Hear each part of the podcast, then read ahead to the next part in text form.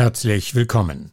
Der Titel ist kurz und er ist eine klare Ansage. Krise mit Vorsatz lautet er und das ist ein Bericht von Ärzte ohne Grenzen über, Zitat, die medizinischen Auswirkungen des EU-Hotspot-Modells auf den griechischen Inseln. Vorsatz. Das klingt nach deutlicher Kritik an der EU-Flüchtlingspolitik und daran spart der Bericht auch nicht. Ein wichtiges Thema, auch für uns, gerade jetzt, wo wieder ganz intensiv von Auslagerung der Asylagenden in Lager außerhalb Europas die Rede ist. Politische Rhetorik, die bei vielen gut ankommt, zweifellos, in der es aber eben nie darum geht, was das eigentlich konkret für Menschen auf der Flucht bedeutet, dort, wo sie dann wären. Aber Eben darüber möchte ich mit einem ausgewiesenen Fachmann reden, mit Markus Bachmann von Ärzte ohne Grenzen in Österreich, der selbst in unzähligen Auslandseinsätzen, zuletzt eben gerade drei Monate in Nigeria, vor Ort Erfahrungen gesammelt hat. Er weiß, wovon er redet, und das macht ein Gespräch mit ihm über diese Studie besonders wertvoll. Der Blick hinter die Kulissen der Flüchtlingspolitik, er fehlt in der öffentlichen Debatte allzu oft, und hier ist er. Journey Stories. Geschichten von Flucht und Migration. Als wir uns für dieses Interview verabredet haben, Markus, da ist mir ein, ein Satz von dir in Erinnerung. Du hast gesagt, du hast schon viel erlebt, viel gesehen und viel getan in deinen unterschiedlichen Funktionen für Ärzte ohne Grenzen. Aber als du diesen Bericht gelesen hast, hast du gesagt, da hat's dich nochmal richtig mitgenommen. Habe ich das korrekt in Erinnerung? Als humanitäre Helfer stehen wir ja sehr oft vor dem Dilemma, dass äh, wir Menschen ähm, zwar medizinisch und psychologisch versorgen können, aber dann wieder in eine Umgebung zurückschicken müssen oder entlassen müssen, die äh, menschenunwürdig, äh, die Menschenrechte verletzend, vollkommen inakzeptabel ist. Ähm, als humanitäre Helfer können wir äh, Krisen, äh, äh, die in erster Linie politisch äh, induziert sind, nicht lösen. Aber es ist in der Gründungs-DNA von Ärzte ohne Grenzen, quasi in der innersten Erbinformation unserer Organisation, dass wir dann auf das äh, Los, auf das Schicksal dieser Menschen aufmerksam machen äh, müssen, dass wir ihnen Sichtbarkeit geben ähm, für, für das Leiden und äh, ihre medizinischen und psychologischen Bedürfnisse, um diejenigen, die äh, die Verantwortung äh, tragen, diese Situation zu verändern, tatsächlich ihrer äh, Verantwortung nachkommen müssen. Und das ist in dem Fall die europäische aber auch die österreichische Politik. Dieses Gefühl, dass dich diese Studie, da zitiere ich mich jetzt selber gerade, erwischt hat, bezog sich, vermute ich mal, auf die Ergebnisse der, der, der Untersuchungen, die da drin sind. Da geht es um den psychischen Gesundheitszustand, genauer gesagt um den Verfall des psychischen Gesundheitszustandes über eine gewisse Zeit, nämlich über einen Untersuchungszeitraum von fünf Jahren. Und äh, die Situation der Menschen in diesen griechischen Hotspots hat sich im Grunde genommen rapide verschlechtert. Ist das eine zu knappe Zusammenfassung? Tragischerweise ähm, gibt es die Situation sehr korrekt wieder. Ärzte ohne Grenzen macht, wir machten von Anfang an, wie der EU-Türkei-Deal, äh, wie er genannt wird, vor knapp über fünf Jahren aus der Taufe gehoben wurde. Wir machten auf die große Gefahr ähm, äh, aufmerksam, dass äh, diese Art von Politik auf Kosten der medizinischen der körperlichen und der seelischen Gesundheit äh, der Schutzsuchenden zu gehen droht. Ich sage das mit größtem Bedauern und, äh, und sehr bedrückt, dass sich äh, nicht nur herausgestellt hat, dass diese Befürchtung wahr war, sondern dass im Lauf von fünf Jahren sich tatsächlich die Situation für die Betroffenen noch massiv verschlimmert hat. Dazu beigetragen haben natürlich nicht nur die extreme Überbelegung der fünf sogenannten Hotspots ähm, auf, den, auf den griechischen Inseln. Ähm, der bekannteste und der wohl berüchtigste davon, das äh, Lager Moria, das dann im September vorigen Jahres abgebrannt ist. Aber auch Lager auf Samos, äh, Chios, Leros und Kos sind menschenunmöglich. Sie waren komplett überbelegt und vor zwei Jahren waren über 40.000 Menschen auf einer Fläche in Plätzen untergebracht, die mehr schlecht als recht für 5.000 bis 6.000 Menschen ausgelegt waren. Aber was das Ganze dann noch einmal verschärft hat, die gelebte inhumane Praxis, Menschen nicht nur nicht zu unterstützen, sondern tatsächlich äh, in dieser Situation auch noch massiven Druck auszusetzen.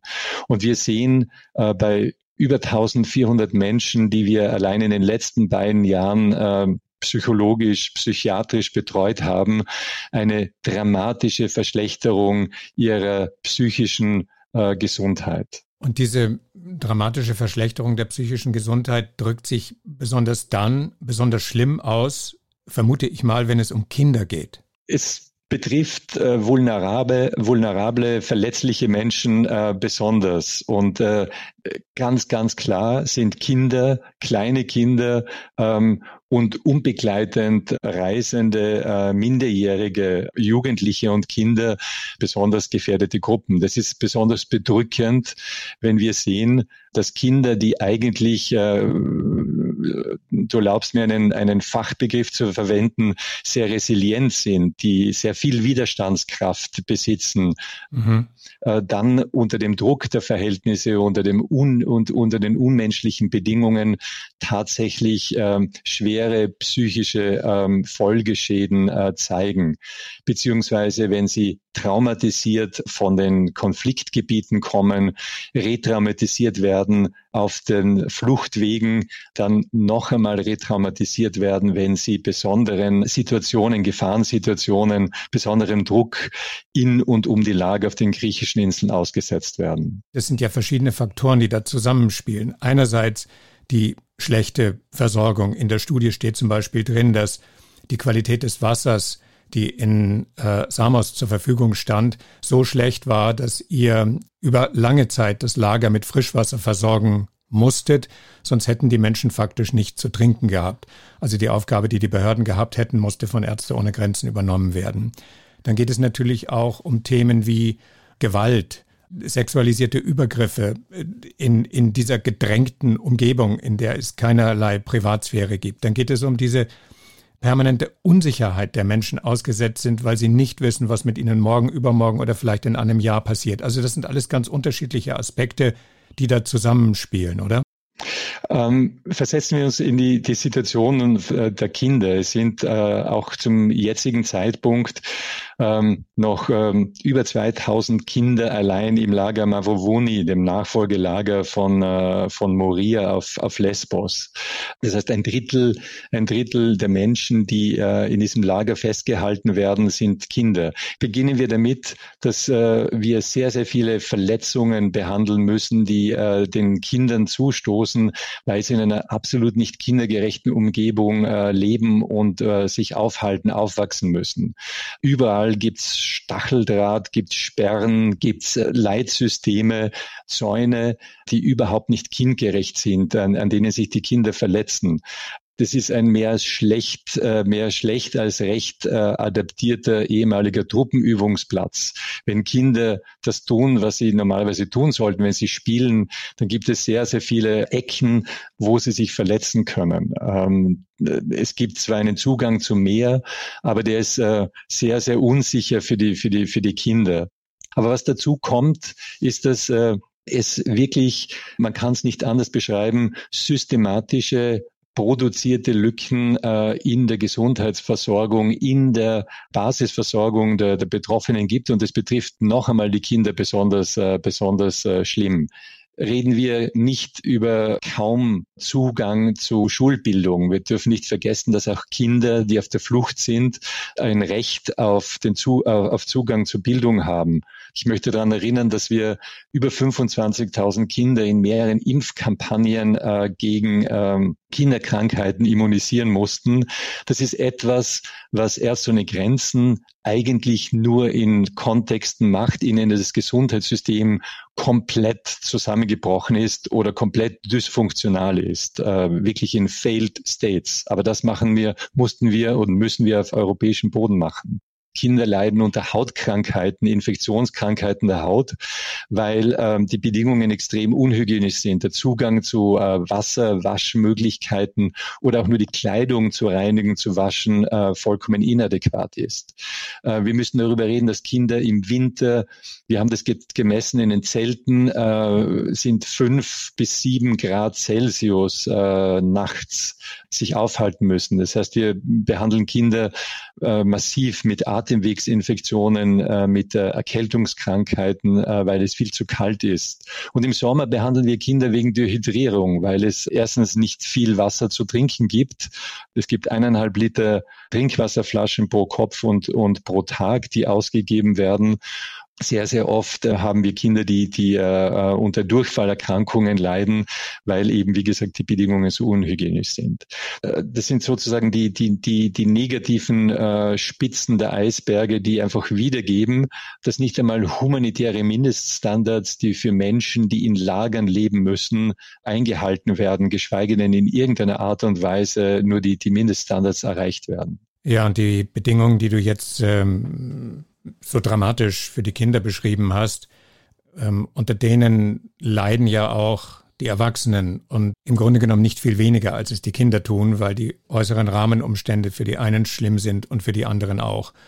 Ich stelle mir vor, weil du gesagt hast, das Wort resilient, ähm, wenn ich mir vorstelle, ein Erwachsener, der über möglicherweise Erfahrungen verfügt, die ihn schon allein aufgrund dessen, was er erlebt hat, weniger resilient machen, weil er immer irgendwo Gewalt, Unterdrückung, Verfolgung erdulden musste, dann geflohen ist, dann in eine neue Situation reingekommen ist auf der Flucht, wo Gewalt wiederum eine Rolle gespielt hat, äh, wo er mehrfach versucht hat, äh, zum Beispiel über das Mittelmeer zu kommen, es dann irgendwie geschafft hat und jetzt in diesen Umständen landet. Da ist dann von Resilienz nicht mehr viel übrig, oder? Äh, so ist es. Und ähm, vor allem ist es so, dass äh, natürlich in, in Familienverband äh, das dann wie ein Echo auch die anderen Familienmitglieder betrifft. Die Traumatisierung, die ähm, äh, Überforderung äh, der, der, der Eltern, der Erwachsenen, die Sprachlosigkeit über die Situation, die halt auch wie ein Echo bei den, bei den Kindern nach. Und es potenziert sich dann in, in beiden Richtungen. Aber vor allem ist es auch so, dass dann die Kinder sehr, sehr stark die, die Belastung, die Überlastung auch ihrer Eltern oder des mitreisenden Elternteils dann, dann widerspiegeln. Über die Zeit betrachtet äh, müssen wir feststellen, dass sich die Situation deutlich äh, verschlechtert hat. Im Moment sind an die 10.000 Menschen in den äh, Lagern auf den, auf den griechischen Inseln. Das heißt, bei weitem nicht mehr so viele Menschen, wie es vor, vor zwei Jahren am Höhepunkt der Fall war. Aber was wir sehen ist, dass die Lebensbedingungen sich ähm, dramatisch verschlechtert haben. Und ein ganz, ganz starker Belastungsfaktor sind die Covid-19-Pandemie-Bekämpfungsmaßnahmen, die komplett disproportional, auch nicht evidenzbasierend, sehr, sehr, sehr viel strenger und härter auf die Menschen, die in den Lagern um die Lager leben müssen, angewendet werden, als auf die Menschen, die ähm, auf den Inseln leben. Äh, Menschen ähm, im Lager Mavovuni dürfen maximal einmal pro Woche für maximal drei Stunden das Lager verlassen. Und zwar zu vordefinierten, ihnen vorgegebenen Timeslots. Das muss man sich einmal vorstellen. Ich habe komplett die Kontrolle über mein Leben äh, verloren. Ich muss in exakt vorgegebenen äh, maximal drei Stunden die Bedürfnisse des täglichen Lebens, das sind die paar Einkäufe, die ich machen kann, die Hygieneprodukte, die ich brauche, ähm, die Kindernahrung, die ich brauche, ein paar ähm, Waschmittel besorgen. Ich muss in der Zeit Behördengänge machen und, und, und erledigen. Diese Lager sind vor den Augen Europas, äh, unter den Augen äh, Europas de facto geschlossene Lage geworden. Und die Covid-19-Pandemie ist hier ganz, ganz sicher auch ein Vorwand, um die, äh, diese super restriktiven Maßnahmen äh, den, den, den Menschen aufzubürden. Und in Korrelation zu dem Verlust an Freiheit, dem Verlust an, äh, an Selbstbestimmung, an Autonomie, sehen wir eine massive Verschlechterung äh, des, äh, des Befindens und des Wohlbefindens der betroffenen Menschen. Ende 2019 hat ähm, mein Sohn und unser Teammitglied Nikolas sich eingesetzt für die Rechtsberatung von Geflüchteten auf Samos. Äh, den habe ich besucht und wir haben ein paar Episoden aus Samos gemacht für Journey Stories. Und soweit ich mich dem Lager nähern konnte da, ich war nie drin, aber ich habe mit sehr vielen NGOs vor Ort gesprochen. Ich habe mit denen, ähm, ich habe mit ihnen darüber gesprochen, wie es für sie immer schwerer ist, ähm, unter, dem, unter dem Druck der Behörden trotzdem ihre Arbeit zu tun, wie sie alle das Gefühl hatten, eigentlich sollten wir gar nicht hier sein, sondern wir machen die Arbeit, die andere hätten tun sollen, aber wenn wir sie nicht tun würden, äh, dann wäre die Situation noch viel schlimmer, als sie ist. Also ich hatte einen Eindruck von allgemeiner Überforderung, übrigens auch der Zivilbevölkerung vor Ort. Damals war ja das Lager wirklich komplett überbelegt. Und die Bedingungen habe ich als sehr schlecht empfunden. Und jetzt sagst du, dass sie sich noch weiter verschlechtert haben. Und was ich damals erlebt und gehört und gesehen habe, fand ich schon schlimm genug. Gibt es da irgendeine Form von Ausweg, wenn sich seitdem die Dinge noch weiter verschlechtert haben? Der Druck ähm, für, die, für die Menschen in und um die Lager und äh, das Lager Vati auf, auf Samos ist ein besonders schlimmes Lager, wo auch jetzt die strukturelle äh, systematische Unterversorgung der Menschen besonders schlimm ist. Und dort kommt noch ein Faktor hinzu. Samos wird äh, die erste Insel sein, in der Menschen in ein sogenanntes neues, äh, ein, ein Lager der neuen Generation, die im EU- und griechischen Regierungsneusprech ähm, Mehrzwecklager bezeichnet werden, äh, übersiedeln werden müssen. Also die heißen, die heißen sozusagen bürokratisch Aufnahme- und Identifizierungszentren, äh, sind aber nach dem, was man von den meisten NGOs hört, nichts anderes als organisierte Gefängnisse.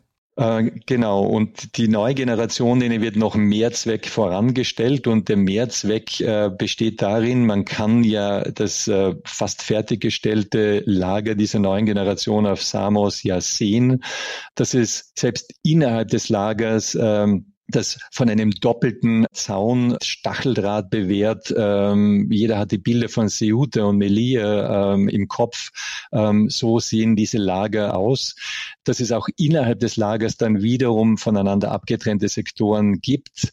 Ähm, unter anderem eben Sektoren, die dann äh, geschlossen sein werden, also wo Menschen dann in Detention, also in unter Gefängnisbedingungen äh, festgehalten werden. Die Menschen im und um das Lager Vati auf Samos sind extrem bedrückt und haben Angst, äh, in dieses neue Lager übersiedeln zu müssen, beziehungsweise gebracht, äh, zwangsweise dorthin gebracht zu werden. Das ist sehr abgelegen. Es befindet sich im Inneren der Insel, ähm, viele Kilometer von der nächsten Siedlung entfernt. Es ist neben der zentralen Mülldeponie äh, von Samos angesiedelt, also direkt äh, Rücken an Rücken nebeneinander. Die Menschen werden dann in den drei Stunden Ausgang, die ihnen eingeräumt werden, nicht einmal den nächsten Ort oder den nächsten Supermarkt oder den nächsten Laden erreichen können und wieder rück, äh, zurückkehren können. Das heißt, dieses Minimum-Quäntchen an, an, an Freiraum oder Bewegungsspielraum, äh, der geht eigentlich zynischerweise äh, komplett, äh, komplett verloren für die Menschen. Ich habe die Situation der, ähm, des Versuchs der Externalisierung der europäischen Flüchtlingspolitik ganz intensiv gerade eben besprochen mit Judith Kohlenberger von der Wirtschaftsuniversität in Wien, die da sehr nachdrückliche äh, Bilder zeichnet von dem, wie Migration stattfindet und wie aus europäischer Perspektive versucht wird, diese bereits so weit im Vorfeld zu verhindern, dass Menschen überhaupt nicht mehr auf europäischen Grund und Boden kommen. Und was du jetzt gerade beschreibst, ist die Weiterführung von etwas, was wir im Moment erleben, nämlich eine fortschreitende Unterminierung der Europäischen Menschenrechtskonvention, des Rechts auf Asyl, eines menschengerechten Umgangs mit Leuten, die aus der Verzweiflung kommen und von uns in weitere Verzweiflung geschickt werden, aus dem Augen, aus dem Sinn. Gibt es irgendeine Form von Hoffnung oder werden wir uns damit abfinden müssen, dass Menschen aus einer schlechten Situation in eine noch schlimmere kommen und da fährt, wie man auf Österreichisch sagt, der Zug drüber? Was wir sehen und was Judith Kohlenberger recht eindrücklich beschreibt mit der Externalisierung der, der Grenzen. Und wir erleben das ja schon lange auch an, in Europas Süden. Die, die Grenze ist ja längst nicht mehr an den, an den ähm, Stränden Libyens, sondern sie ist längst schon äh, ins äh, Subsahara-Afrika gerückt. Und ich komme ja gerade aus Nigeria zurück und man sieht hier, wie weit Europas Grenzen dorthin vorgerückt wurden, ohne äh, Rechtsinstrumente, Schutzinstrumente mit zu externalisieren. Es wäre eigentlich ganz, ganz einfach lösbar. Ich glaube, wir müssen uns einmal vor Augen halten, dass die Zahl der, der äh, Menschen, die ähm, von erzwungener Flucht betroffen nach Europa kommen, in Europa um Asyl ansuchen, und das Recht haben, äh, einen Asylantrag zu stellen, der individuell geprüft werden muss. Wenn man das jetzt über die Zeit betrachtet, ähm, eigentlich über Jahrzehnte sich nicht dramatisch, sich nicht großartig ändert. Es ist vollkommen unverständlich und nicht akzeptabel, dass ein Europa, der, der immerhin noch 440, 450 Millionen Einwohnerinnen nicht ein paar hunderttausend ähm, Asylanträge menschenrechtskonform, rechtskonform und ähm, unter Einhaltung von humanitären Mindeststandards in der Lage wäre, zu administrieren, zu prüfen und entsprechend äh, abzuwickeln. Und dorthin müssen wir, dorthin müssen wir zurück. Und äh, ganz, ganz klar ähm, muss man hier auch sagen, die, die ähm, Forderungen und die Appelle und die Verpflichtungen der Europäischen Union und der, der Regierungen der Europäischen Union inklusive der österreichischen äh, Bundesregierung besteht eigentlich darin, diese Rechtskonformität, ähm, den Einklang mit der Genfer Flüchtlingskonvention, mit der Europäischen äh, Menschenrechtserklärung, mit der Grundrechtscharta der Europäischen Union äh, herzustellen. Wir haben gesehen in der Covid-19-Pandemiekrise, dass wir hunderte Milliarden ähm, Euro mobilisieren können, um die sozialen, die wirtschaftlichen Folgen, ähm, aber auch die gesundheitlichen Folgen dieser Krise abzupuffern. Äh, wir haben gesehen, auch mit Knirschen im Gebälk und in der Administration, dass wir, dass wir in der Lage sind, äh, darauf zu reagieren. Gemessen daran ist ein rechtskonformer, ein menschlicher und auch ein ein humaner Umgang mit Menschen, die suchen und einen Asylantrag stellen, absolut machbar. Das kann niemand erzählen, dass es dafür nicht die Ressourcen gibt, dass es dafür nicht die Möglichkeit gibt, das adäquat umzusetzen. Heute, an dem Tag, an dem wir miteinander sprechen und morgen gibt es eine Migrationskonferenz in Prag und dort ist die Rede davon, eine Plattform gegen illegale Migration voranzubringen, um während in der EU offensichtlich aus Perspektive der Länder, die dort teilnehmen, nichts weitergeht, setzen wir, heißt es hier, gemeinsam mit den Balkanländern konkrete Schritte im Kampf gegen illegale Migration. Das klingt nicht nach dem, was du gerade von der EU gefordert hast, sondern das klingt nach einem Vorpreschen in einer Situation, in der EU-weit sowieso nichts weitergeht, äh, endgültig Fakten zu schaffen. Und das sind ja auch sehr, es ist ja auch eine sehr militarisierte Rhetorik, die da zu hören ist. Was wir sehen und was äh, diese Konferenz dann auch, äh, auch noch einmal be- unterstreicht, ist, es werden enorme Mittel, auch äh, rhetorische Mittel mobilisiert, um Grenzen zu schützen aber es fehlt vollkommen äh, die Dimension des Schutzes äh, der Menschen und der Würde der Menschen und auch der Rechte äh, der betroffenen Menschen. Und ich denke, als Staatsbürgerinnen und als EU-Unionsbürgerinnen äh, liegt es an uns, tatsächlich die Politik, die politischen Verantwortlichen daran zu erinnern, dieser Dimension, dieser Verantwortung nachzukommen. Äh, es berührt den Kern. Ich fühle mich als Bürger in meinen Rechten beschnitten, wenn die Menschenrechte von Menschen um mich äh, verletzt werden.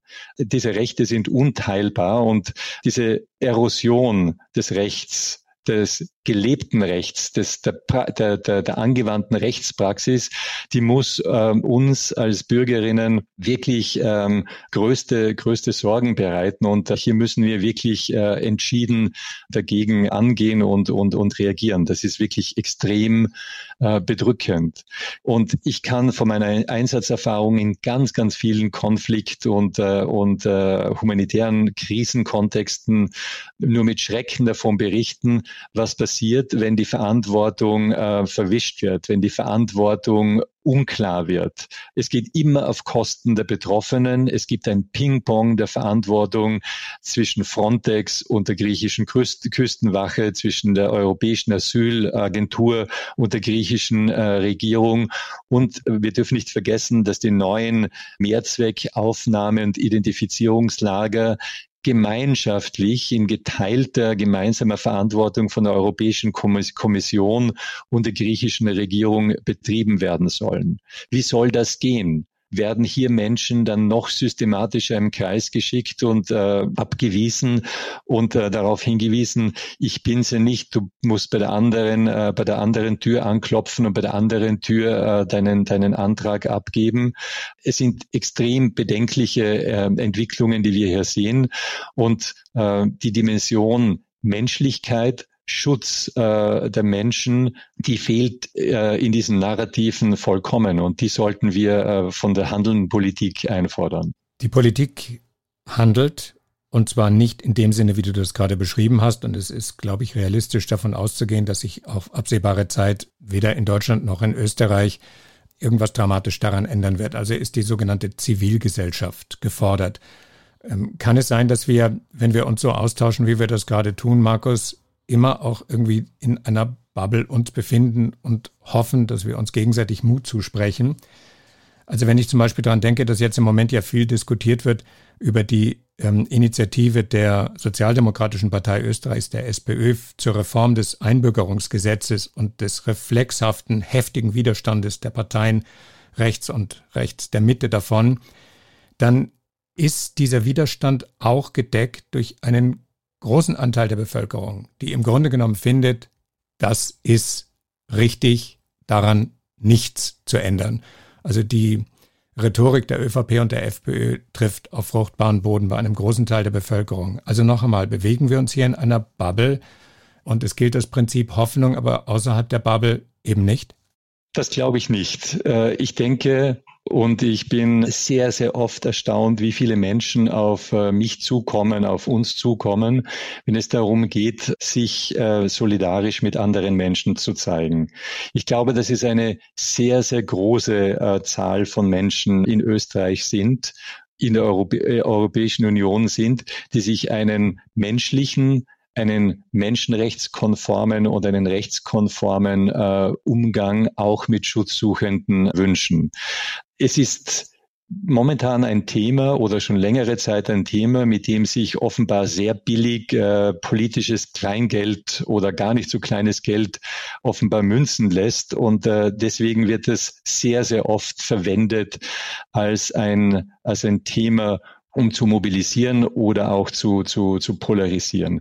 Aber ich denke, es gibt eine sehr, sehr große Zahl an Menschen äh, in Österreich, die hier eine Normalisierung der Situation ähm, erwarten. Und es geht darum, Menschen ihre Rechte, ihre Grundrechte, die verbrieft sind in unserem Staat und in der Europäischen Union, tatsächlich ähm, auch in der gelebten Praxis äh, möglich zu machen. Ich habe das vor kurzem erlebt als ich ein privates Gespräch mit jemandem hatte, den man wirklich nicht als engstirnig oder Flüchtlingsfeind äh, bezeichnen kann, der sich Gedanken darüber macht, wie diese Situation besser zu handeln ist, zu lösen ist, auch zugunsten derjenigen, die in diesen Lagern äh, jetzt unter den von dir beschriebenen Umständen leben müssen oder leiden müssen. So. Der hat mir im Gespräch gesagt, aber was sollen wir denn machen? Und das war sozusagen gespürte Verzweiflung. Was sollen wir denn machen? Wenn wir die Leute von dort rausholen und zu uns herholen, dann kommen doch alle anderen nach und wir werden überrannt. Das kann es doch auch nicht sein.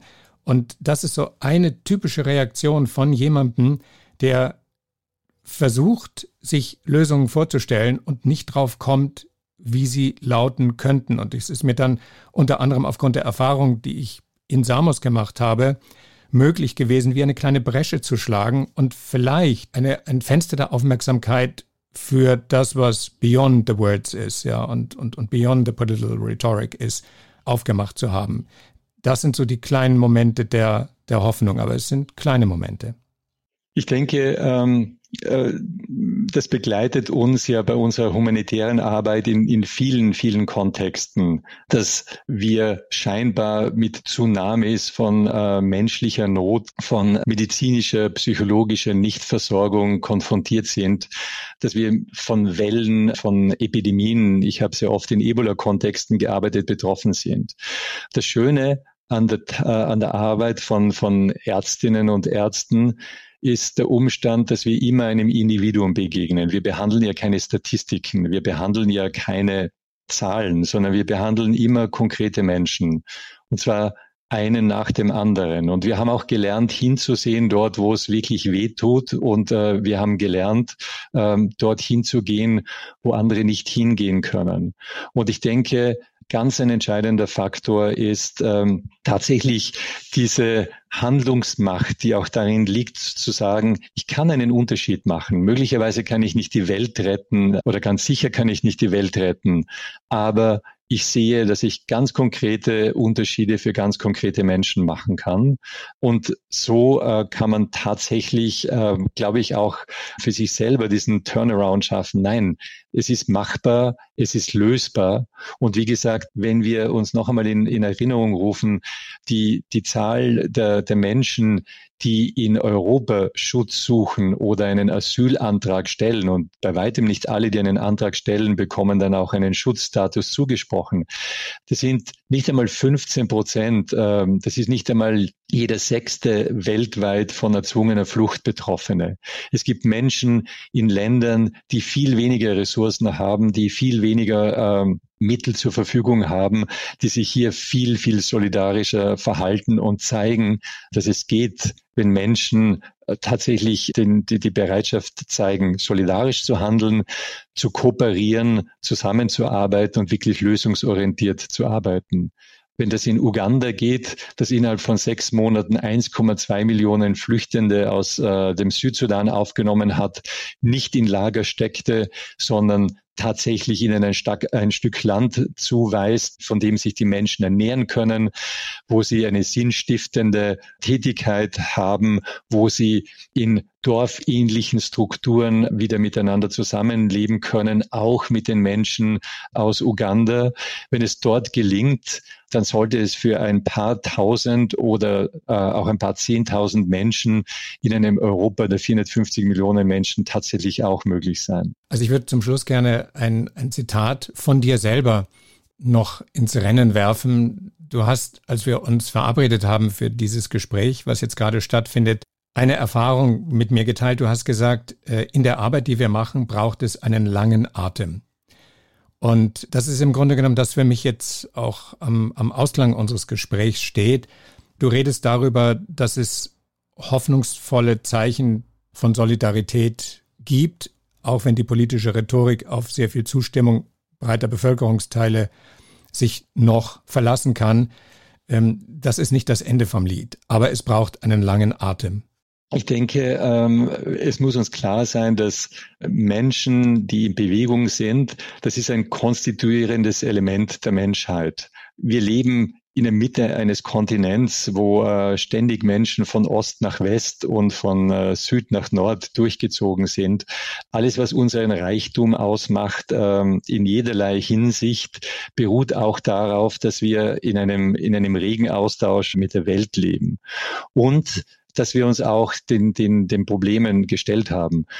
Österreich hat bewiesen, dass es in der Lage ist, äh, teilweise Hunderttausende Menschen aufzunehmen. Ungarn 56, tschechische, Tschechoslowakei damals noch 1968, Bosnien-Herzegowina in den 90er Jahren. Österreich hat es geschafft. Das sind mittlerweile Österreicherinnen und Österreicher, die hier äh, mit uns leben und einen Beitrag äh, leisten.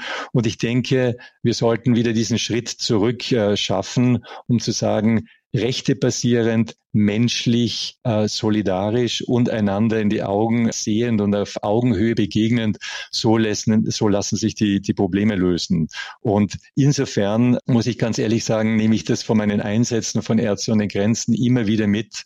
In manchen Kontexten arbeiten wir viele Jahre, Jahrzehnte aber wir geben nicht auf und wir halten durch. Und in diesem Sinne bin ich mir ganz sicher, dass wir auch wieder eine Phase erreichen können, äh, in dem wir ein viel besseres, solidarisches Miteinander leben, das auch Menschen auf der Flucht einschließt, inkludiert und nicht ausschließt und nicht dämonisiert. Und ich bedanke mich sehr herzlich für unser Gespräch heute, Markus. Und du hast anklingen lassen, dass du dich drei Monate in Nigeria aufgehalten hast. Und wir sollten das auf jeden Fall zum Anlass nehmen, uns in Kürze wieder zusammenzutun und über diese Erfahrung zu sprechen, die, du hast es selber gesagt, sich anlehnt an die Erfahrung auf den griechischen Inseln, aber doch ein anderer Kontinent und ein anderer Kontext und eine andere Erzählung ist, die es verdient, hier auf Journey Stories erzählt und berichtet zu werden. Also so gesehen freue ich mich über das heutige und über unser nächstes Gespräch. Vielen Dank für das Gespräch. Die eben gerade besprochene Studie von Ärzte ohne Grenzen gibt's auf unserer Newsseite journeystories.fm zum Nachlesen in der Rubrik Gastbeiträge. Besucht uns da gerne, ihr findet ergänzende Texte, Infos rund um unser Kernthema Flucht und Migration oder auch Episoden zum Nachlesen. Genug jedenfalls, um unsere Sommerpause zu überbrücken, die jetzt beginnt. Es gibt Vorübergehend im Zwei-Wochen-Rhythmus Wiederholungen besonders interessanter Gespräche für euch, vielleicht um sie zum ersten Mal oder um sie nochmal zu hören. Und Anfang August geht's dann weiter wie immer, jeden Montag mit einer neuen Folge. Und bis dahin einen schönen Sommer, hoffentlich Corona-frei und damit und mit unserer wie immer passenden Titelmusik Rain, Rain, Go Away von Ed NOP. Bis bald. Journey Stories. Geschichten von Flucht und Migration.